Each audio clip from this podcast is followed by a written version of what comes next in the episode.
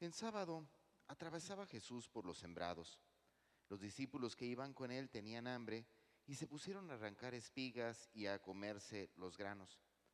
Cuando los fariseos los vieron, le dijeron a Jesús, tus discípulos están haciendo algo que no está permitido hacer en sábado. Él les contestó, ¿no han leído, usted, ¿no han leído ustedes lo que hizo David una vez que sintieron hambre él y sus compañeros?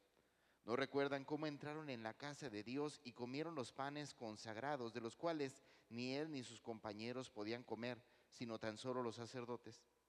Tampoco han leído en la ley que los sacerdotes violan el sábado porque ofician en el templo y no por eso cometen pecado. Pues yo digo que aquí hay alguien más grande que el templo.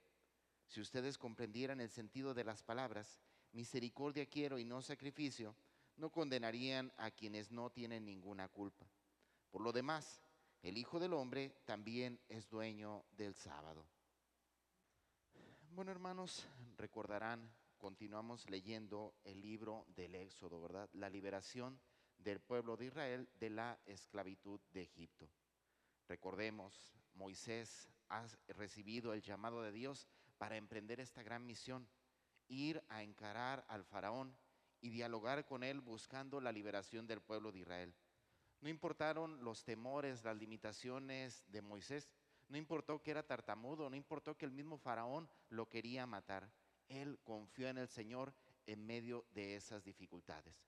Bueno, ciertamente la liturgia se brinca, pues toda esta situación, recordarán ustedes, de cómo Dios va enviando pues una gran cantidad de, este, ay, se me fue el nombre, eh, de plagas, perdón, cómo Dios va mandando una gran cantidad de plagas hasta que concluye precisamente con lo que escuchamos el día de hoy, cuando Dios envía la plaga exterminadora.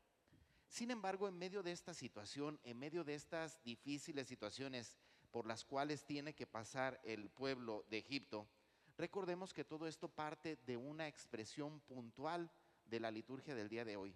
El faraón endureció su corazón, ¿verdad?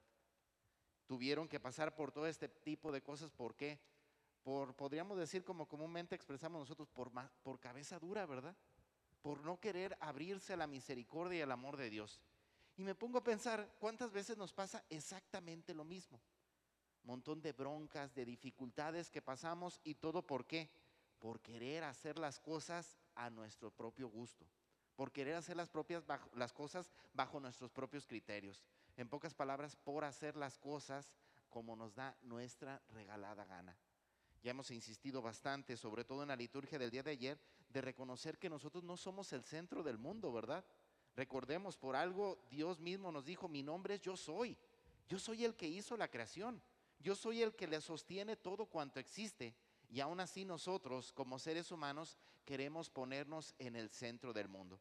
Hermanos, reconozcamos, mientras queramos nosotros hacer las cosas bajo nuestros propios criterios, mientras nosotros tengamos un corazón duro y no seamos capaces de abrirnos a la misericordia de Dios, insisto, van a caer plagas y plagas y plagas y plagas. Y no me refiero en el ámbito meramente social, dentro de nuestras propias vidas. Muchas de las dificultades, insisto, por las cuales tenemos que pasar día con día, es precisamente eso, por la dureza de nuestro corazón. Y esta es precisamente la situación en la cual se enfrenta Jesús el día de hoy. La dureza del corazón, en este caso, de las autoridades de su tiempo. ¿Y todo por qué? Porque esa dureza del corazón nos hace vivir no en el ámbito de la misericordia y el perdón, sino en el ámbito de la ley disculpen la expresión, pero muchas veces nosotros somos personas sumamente cuadradas, ¿verdad? Hasta el más mínimo detalle, hasta el más mínimo error, hasta el más mínimo defecto, hace que nos prendamos, hace que nos enojamos. Y disculpen la expresión, ahí también a veces me incluyo, ¿verdad? Bueno, ahí reconozcamos que esa es una consecuencia de la dureza de nuestro corazón. Esa es una consecuencia por no querer abrirnos a la misericordia de Dios. Y como decía insistentemente el día de ayer, por no querer reconocer que el mundo no gira en torno a nosotros, sino que el mundo gira en torno a Dios.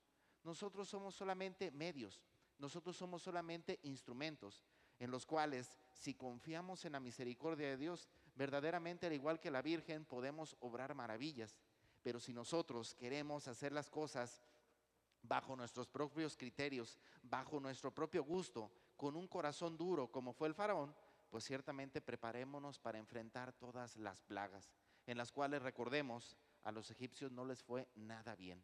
¿Por qué? Porque se quisieron poner a pelear contra Dios. Bueno, hermanos, creo que no se trata aquí de enfrentar un pleito contra Dios, sino al contrario, reconocer que Dios es nuestro Padre. Dios quiere lo mejor para cada uno de nosotros. Y si simplemente buscamos hacer la voluntad de Dios, se darán cuenta cómo la vida adquiere una significación, adquiere un sentido completamente diferente. Pero si nosotros queremos hacer las cosas bajo nuestros propios criterios, bajo nuestro propio gusto, con un, corazón endurecido, pues seamos conscientes y preparémonos para la pelea, en la cual, insisto, no saldremos bien librados.